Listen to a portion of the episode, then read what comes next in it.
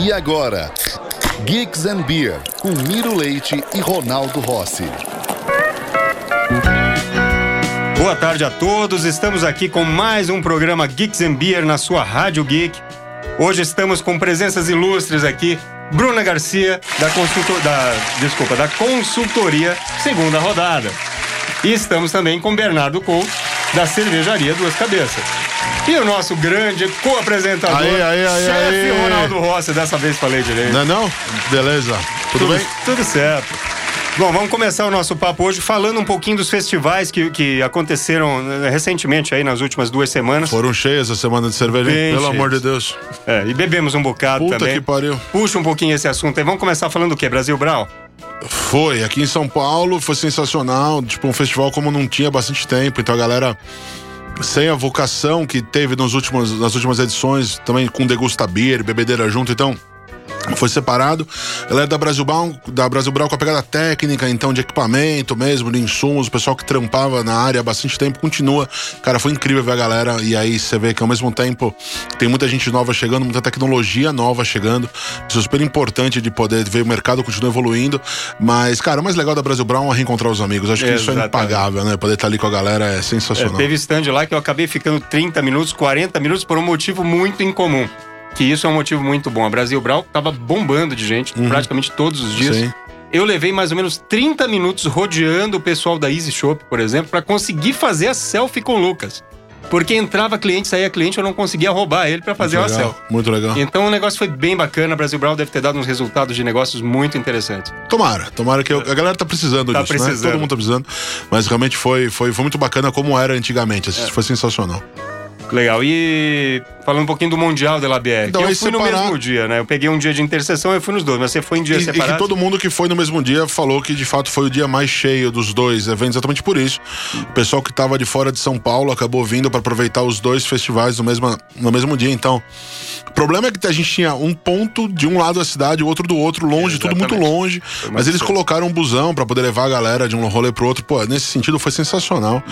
E o Mundial São Paulo, assim, eles sempre fizeram diferente do que foi do Rio. Do Rio tem muito mais estrutura, muito mais força, muito mais interesse em participação da galera mesmo, tanto do público como das cervejarias. E aqui, é, ano passado já não tinha sido grande coisa pelas expectativas. Comparando. No ano anterior, que foi que ainda era com Degustabir, na proposta de divisão de espaço com a Brasil Brown. Mas, cara, esse ano o que, o que teve lá, assim, a galera que tava, tava muito, com muita vontade de estar lá, né? Então tinha muita gente realmente. Exato. Tinham cervejas bem legais. Acho que finalmente o cervejeiro entendeu uma parte da proposta que é você estar com lançamentos.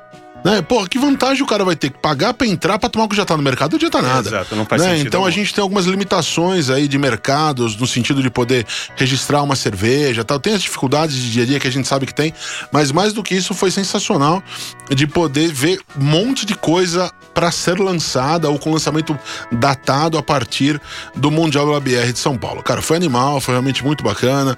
A história de concurso, a história da galera motivada com isso tudo também, pô, foi, foi bem bacana. E tinha uma área lá da área externa que juntou umas turminhas ali que eu já não conseguia mais sair de lá. Eu voltava só a pegar uma cerveja e continuava no papo. Foi muito bacana, foi um evento muito legal. Quem não foi esse ano, vá no ano que vem que vale Esse programa. né? Antes disso tem o Rio. Ah, tem o Rio. Né? A gente tem a edição do Rio também, que aí sim, em volume deve ser umas 4, 5 vezes maior do que a de São Paulo. Exato. E, cara, é bem legal. É bem bacana também. Legal.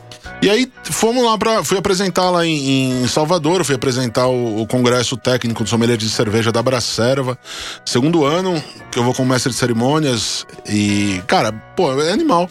Você vê a galera assim de todos os níveis de conhecimento técnico disposta a poder passar um pouco do conhecimento e receber em troca o que o resto tá lá para poder passar. Então, foi incrível a gente do Brasil inteiro. Então foram dois dias super intensos mesmo, assim, aproveitei para fazer uma visitação, uma, o que eu faço rolê cervejeiro sempre que eu posso e ali, cara, eu vou te falar que eu fui mega surpreendido, assim, eu não esperava, porque minha última passagem por Salvador tinha sido no Nacional das Acervas, há uns 4 ou 5 anos atrás, que foi lá em Salvador mesmo. E nós tínhamos exatamente zero cervejarias. Zero. E aí, pô, chegamos lá, tinha umas 10, 12 entre implantadas e implantação. Cara, eu fiquei, eu fiquei muito louco. Eu falei, pô, é legal pra caramba, galera realmente fazendo um trabalho super competente, com estilos nem tão comuns. Então tem a galera ainda fazendo as cervejas mais base, por uma questão de maturidade de mercado, evidente. Mas, cara, dali pra frente, um monte de coisa já bacana, com, com coisa com madeira, com cerveja mais complexa. Pô, foi, fiquei, fiquei bem surpreso, bem feliz com o que encontrei lá pela frente. Bacana. Vamos falar Muito agora bom. com nossos convidados? Ué, trouxemos, trouxemos uma galera e curiosamente foi pensado um casal, né? Dia dos namorados, aquela coisa toda romântica. E aí nessas conversas de ter chamado um casal, descobriu. Tempo. Esquecemos uma coisa importante. Hum. A cerveja está fechada. Puta, então vamos, vamos lá, vamos, vamos. Vai, vai pincelando aí, só para apresentar um pouquinho. Fala um pouquinho, Bernardo, dessa cerveja qual é? Então, essa aí é a ponta cabeça, né? Que é uma Imperial Stout com Kumaru. Kumaru é a baunilha da Amazônia, né? Então ela traz essa característica de baunilha, canela, amêndoa, coco, né? Então é bem bem interessante, assim. E a diversidade dos serviços, vocês vão ver na imagem aí da internet é. como os copos estão bem servidos. Um copo americano. É, o meu copo americano, que eu acho que é o Brazilian Pint aí, o americanão, é sensacional. Uma taça Windsor Standard. Isso. Tá todo mundo sabendo o Qual que é a taça ideal? Todas, né? Que toma. É, todas. Aquela que você uma mais taça feliz. que eu não sei o nome, é uma derivada da Windsor. Essa é uma Pocal, uma, uma variação da Pocal. É isso, eu nem sei o nome dessa. É, e essa é Snifter. É, essa é Snifter. É, então você tá, tá com tudo na mão aí, exatamente pra isso, pra você poder ser feliz da forma que mais te agradar, né? Ninguém falou que tem que ter uma. Que se você ficar limitado à degustação da taça correta, você ah, perde. Você Fala perde slogan, por gentileza. Mais cerveja menos frescura, sempre, não é isso? Sempre. Saúde, saúde. saúde. Feliz dia dos namorados. Então, alguém falou alguma coisa que eu quero dar um gole. Fala aí, Miro, dá um gole primeiro, vai falando isso. Agora dá um gole que eu. Fala aí que eu quero dar o meu gole também. Ah, é difícil falar depois de tomar essa cerveja, cara. Isso tá sensacional. Animal, né? Mas não é de hoje, não. Essa sempre foi muito boa. Bom, fala dela. Deixa eu apresentar, então. Vamos começar. Não, não vou apresentar, vou cometer uma Hum. Uma, uma atrocidade não apresentar a dama primeiro, né? Deixa eu falar tá primeiro do casal. O casal aqui enquanto casal. É. E eles comemoraram, inclusive, ontem, ontem, ontem, quando foi esses dias? Fizeram um ano. Um ano de rolê de, de, de, é, de, de, namoro. E aí, pô, vamos aproveitar dia dos namorados, trazer um casal. Mentira, foi totalmente coincidência. Foi coincidência. Né? Não tinha tá nada programado, mas foi legal, deu super certo. Então aqui eu tenho Falando primeiro de segunda rodada, que, que o Miro já apresentou, Bruna Garcia, formada em publicidade e propaganda, com especialização inbound pela, pela ESPM, é, no mercado de cerveja desde 2011, formada sommelier de cerve, cerve, sommelier, né, de cerveja, que é mais chique ainda, pela ABS, mestre em estilo, especialista em flavor, análise sensorial e técnica de harmonização com cervejas pelo Instituto de Cerveja Brasil. Além disso, é colunista de blogs do segmento, jurada da Prazeres da Mesa, jurada técnica de concurso e mestre cervejeira desde 2018. Bem-vinda. Olá. Muito bem-vinda. E aí, junto com ela, outra parte.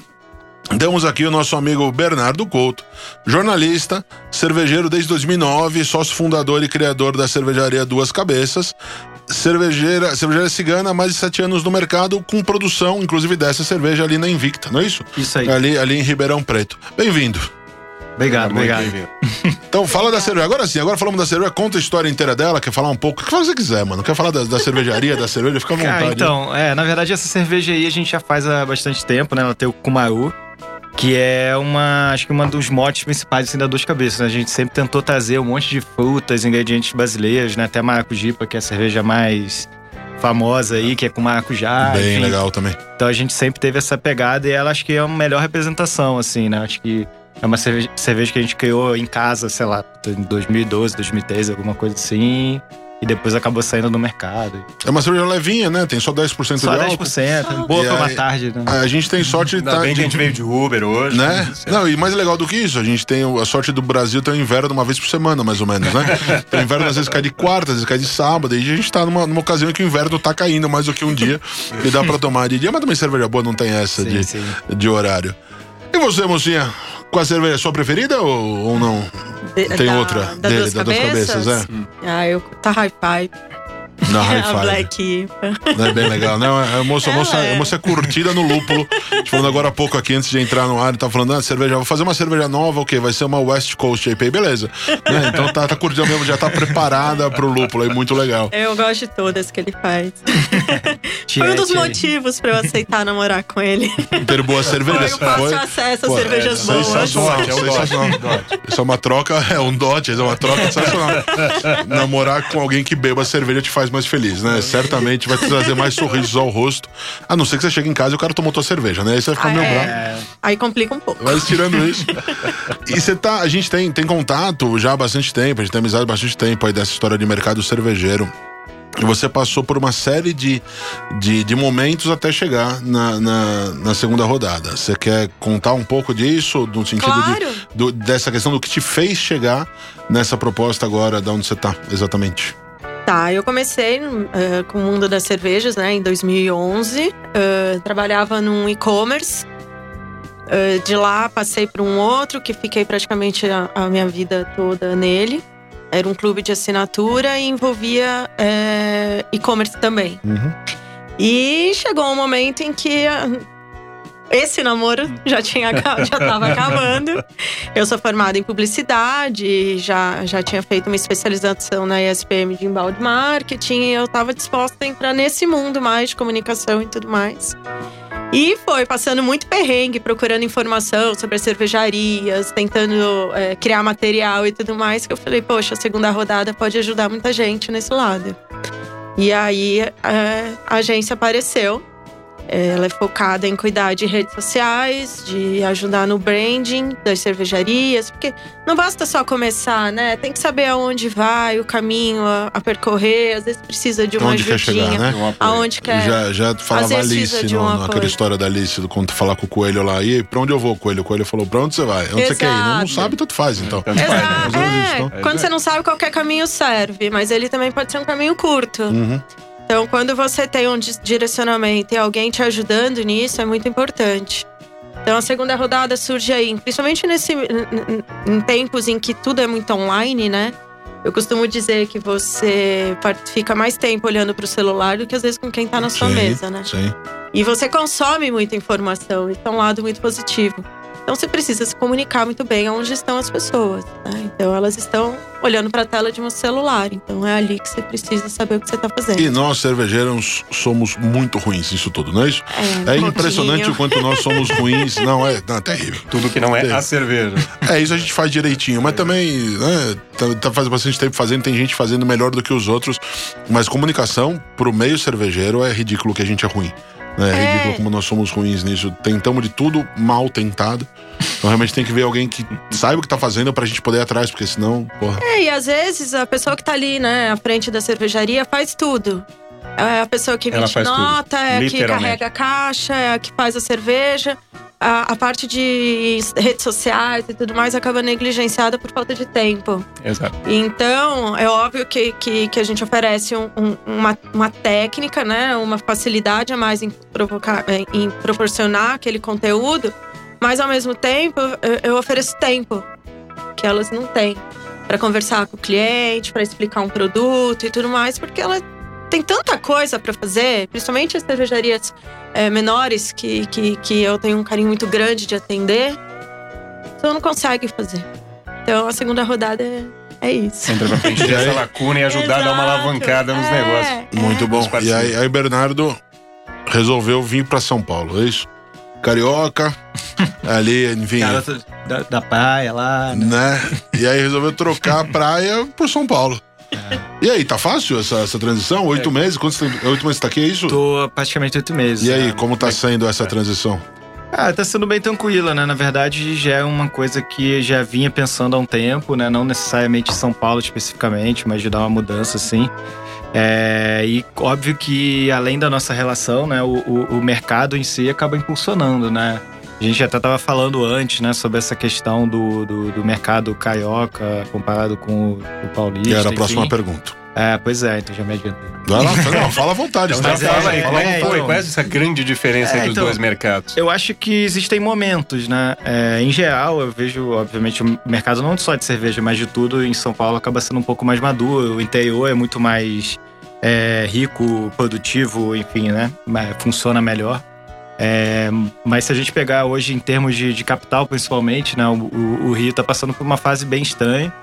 É, Em em, que várias ques- ah, em várias, ques- várias questões de dinheiro mesmo, as pessoas Ah. estão com um poder aquisitivo muito baixo, eu acho, teve, enfim, uma queda assim de renda grande, que obviamente traz problemas de segurança, traz problemas né, de consumo, menos gente na rua, quanto menos gente na rua, mais violência, quanto mais desempregado, mais desigualdade, mais, enfim, aí a gente vai em todo aquele problema, né, que vai que vão se somando, sem nada de políticas muito voltadas para essa área.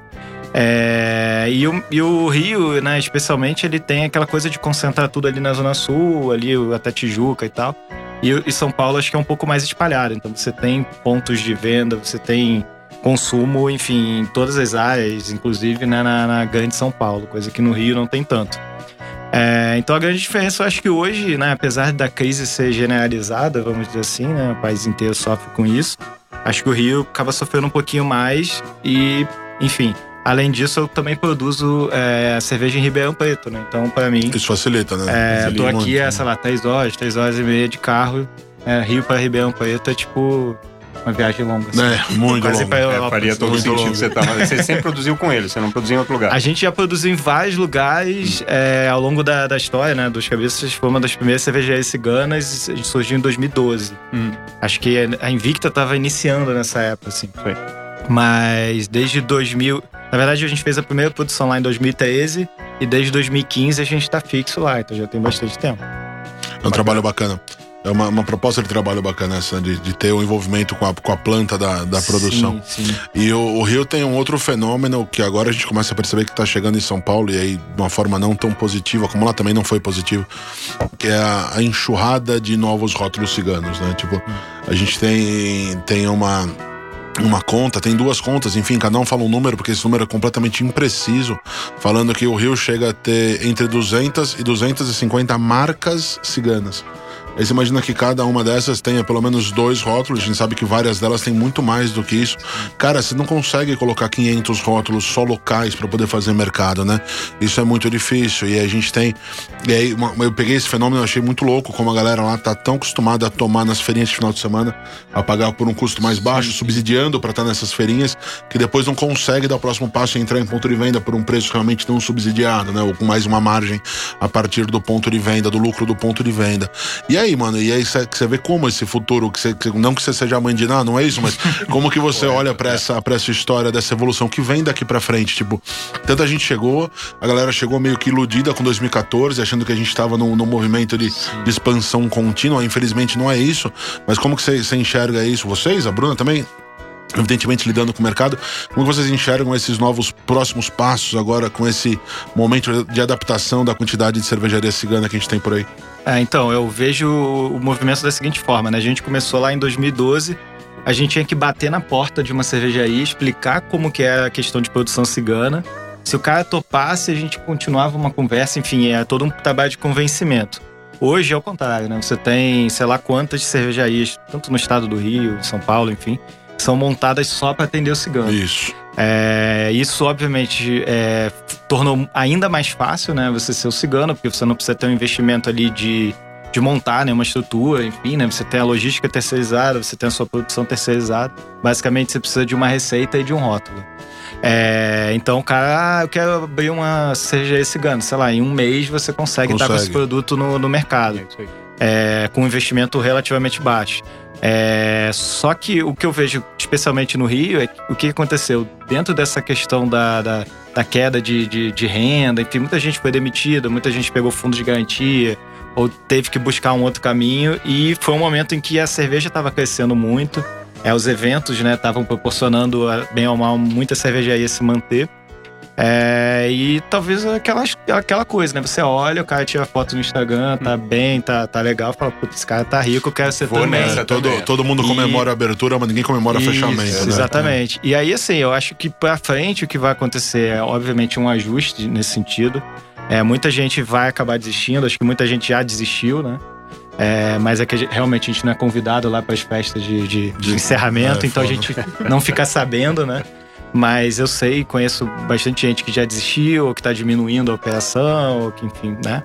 É, tá se ajustando. Talvez até existam algumas fusões ou algumas incorporações, algumas coisas assim. Eu já É, Os vi também ciganos- acontecer. Os ciganos começam a comprar parte das plantas que eles produzem, né? Também, ou cigana, cervejaria se fundindo, funde, é. enfim, Tem vários tem, va- tem né? vários caminhos. Só, só antes da Bruna falar, só explicando o que é cigano. Pra quem não sabe, cigano é quando o cara tem a cerveja dele, tem a marca dele, mas não tem onde produzir.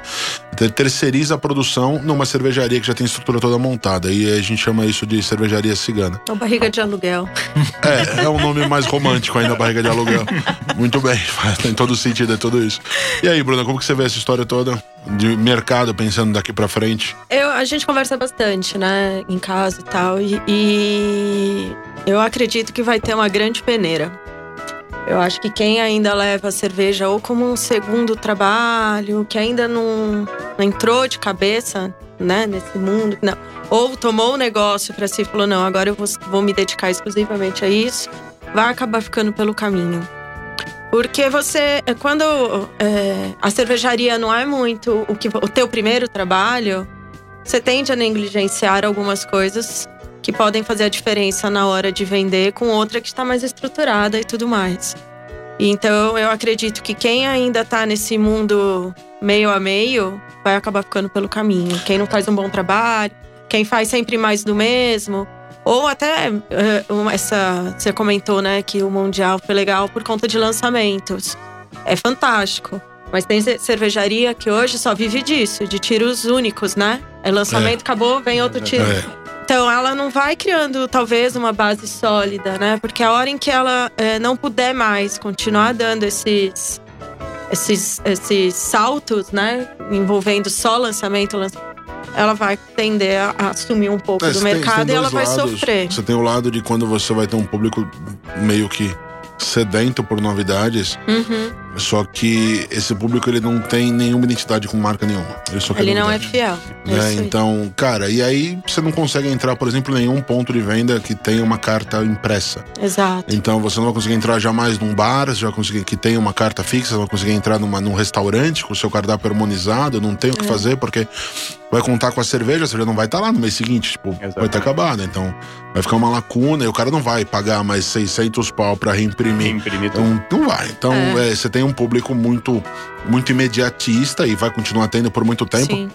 Mas a gente tem, eu vejo de um jeito até um pouco menos, menos bem menos romântico. Eu já fui muito romântico, falando da história do romantismo da cerveja. A gente tá longe disso hoje em dia. Uhum. Mas uma coisa que eu, que eu olho e falo assim, cara, a gente tá falindo, a gente tá quebrando por excesso de oferta. Exatamente por isso. Então a galera entendeu que tem que lançar novidade e caiu nessa pilha de lançar novidade sem fim. Só que tá se preocupando com a menor parte da nossa base. Então a nossa base ainda é volume de Pilsner, volume de Weizen, volume de Witbier, volume de cervejas leves e aí que o cara toma em volume. Né? Então não adianta pegar uma cerveja que o cara vai tomar meia latinha e vai cansar. Não, ca- cara, pô, vai tomar uma pilsner, um balde, de, né? Numa quer tarde, giro, uma ele sentada. giro. Cara, e a galera esqueceu um pouco dessa base, se preocupando aí sim com as redes sociais, né? Então, a gente tava brincando ali fora de New England agora há pouco. Cara, eu sempre brinco que New England vai ser uma coisa que a gente vai olhar daqui uns anos. Uma puta vergonha de estar fazendo isso, né?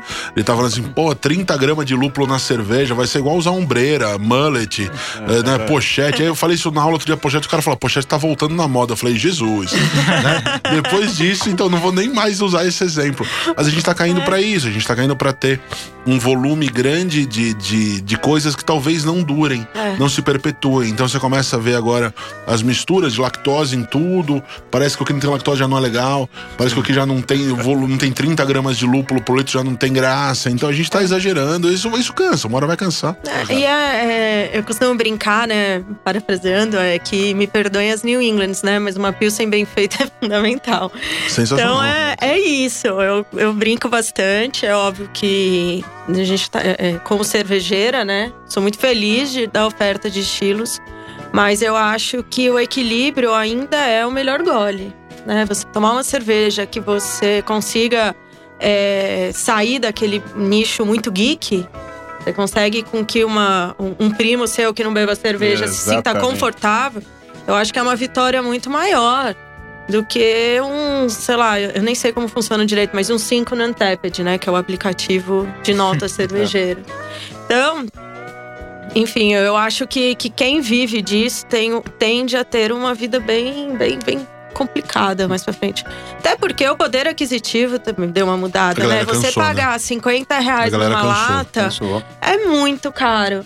Então, ofertas de double shop, de Pilsen, Helles, Weiss, que os bares têm feito, é o que, vai, é o que tá pagando a conta, né? Tá, Tem fazendo- o- tá fazendo giro. é, o Bernardo tem o- um amigo cervejeiro que fala que a, a Pilsen que paga o maquinário. Mas é né? bem isso, Sem a mãe, né? É A bem isso Pilsen é a mãe. Mas isso, esses ajustes, eles são necessários com qualquer área, não é só falando da gente, Uhum. mas com a gente principalmente. A gente vai precisar ter uma chacoalhada e tá tendo. Aquela, aquela freada para que as abóboras se acomodem na carga, né? A gente tá exatamente nisso. E umas caem pelo caminho. É, né? é, não tem esquema, cesta, não vai. tem, não tem exatamente esquema. Mas vocês querem, querem con- concluir aí, mano? Fala aí o que que vem daqui pra frente com a com o das cabeças. Sa- sabemos que teremos algumas novidades, mas você não pode falar, você pode, né? Só um Cara, pouquinho, fala então, um pouquinho. Ah, o que puder, Vamos lá, fala, algumas cara. novidades. É, na verdade, sim, uma novidade legal é que a gente está estruturando junto com a Invicta, né, Urbana, é, a distribuição principalmente focada em shopping aqui em São Paulo, que é uma coisa que está meio carente. É, a gente está reestruturando também o nosso evento lá, o Repense Cerveja, né? A galera já está cobrando. É, a ideia, na verdade, é não fazer esse ano, fazer no ano que vem num formato um pouco diferente. Então, 2019 vai ser pulado. E, enfim, a gente tem uma, uma linha nova aí de, de cerveja, né? A gente tem a, a Hello My Name is que foi uma cerveja que marcou muito, a galera fica cobrando, fica em cima. E na verdade a gente não vai reeditar ela, mas, mas a ideia é, é criar, nesses cinco anos, né, que a gente tá aí comemorando dela esse ano, uma, uma linha usando personagem, enfim, usando a elementos daquela É. cerveja, mas sem repetir. Essa é não uma que quem, quem não tava na época ou não sabe, não lembra, foi uma colaborativa com a Brew Dog. Isso. Né? Os caras praticamente moraram no Brasil. O que saiu de cerveja com coisas daqui também foi uma festa, né? Naquele, naquele momento assim. Isso é legal. E aí foi, foi mega emblemática mesmo. É. My Name is é, em todos os sentidos. Pô, foi muito bacana a cerveja. É, e quando eu vim pra cá, né, toda hora que eu vou num bar, alguma coisa, a galera lembra muito, né? No Rio, acho que não tem tanta essa percepção, até por- porque a gente tá presente, então a galera lembra mais da Maracujipa, da Hi-Fi. Mas aqui é, ela é muito forte, enfim, é uma parte da nossa história, né? Então acho que é legal dar uma relembrada, assim. Bacana. Então, E a, e a segunda rodada daqui pra frente? Segunda rodada tá super bem. Tem oito meses aí, já tá com uma carta de, de cervejarias bem legais, bares e tudo mais. Tá bem bacaninha. Em algum momento vou fe- vamos fechar a casinha, porque a ideia é atender é, ao poucas, né? Poucas marcas, mas muito bem. Então, quando você atinge um volume muito grande, você acaba perdendo um pouco desse controle. Mas tá super bem. Tô muito feliz com Posso ela. falar, tamo aí junto no Rolê Cervejoteca e Ronaldo É, Rossi. tem- Posso, posso falar que estamos juntos mais É do que só aqui numa, numa entrevista. É verdade. Muito feliz de te atender e, enfim. Ela, é- legal. ela tem tudo pra dar certo. Já tá Começou muito bem, né? Com o Ciro Bicudo fazendo o rótulo. Bem O legal. logo, então. Muito bom. Sensacional. Bom, acabou o nosso horário. Ô, louco. Ah, Foi papo bom e assim, a gente não percebe o tempo passar. ah, Bruna, Bernardo, Obrigada. muito boa sorte pra vocês nos Valeu. negócios, nesse momento esquisito de mercado que está todo mundo passando por igual. Obrigado pela presença aqui. Obrigada. Valeu, valeu. Obrigado, Ronaldão. Tamo junto. Até, eu eu só fiz uma reclamação pública aqui, assim. É. Onde você se viu trazer tão pouca cerveja? Outra vez que venha com um barril, não é isso? bom, pra gente tá bom, poder pode tomar assim. Próximo entrar, eu trago a cervejeira gelo, a gente põe aqui a chopeira. Vai estar Combinado. sensacional. Não conhece ainda a cerve- cerveja? Vai atrás, gente. Vai, Vai porque atrás. porra é animal. Bacana. Rádio Geek, apaixonados por cerveja.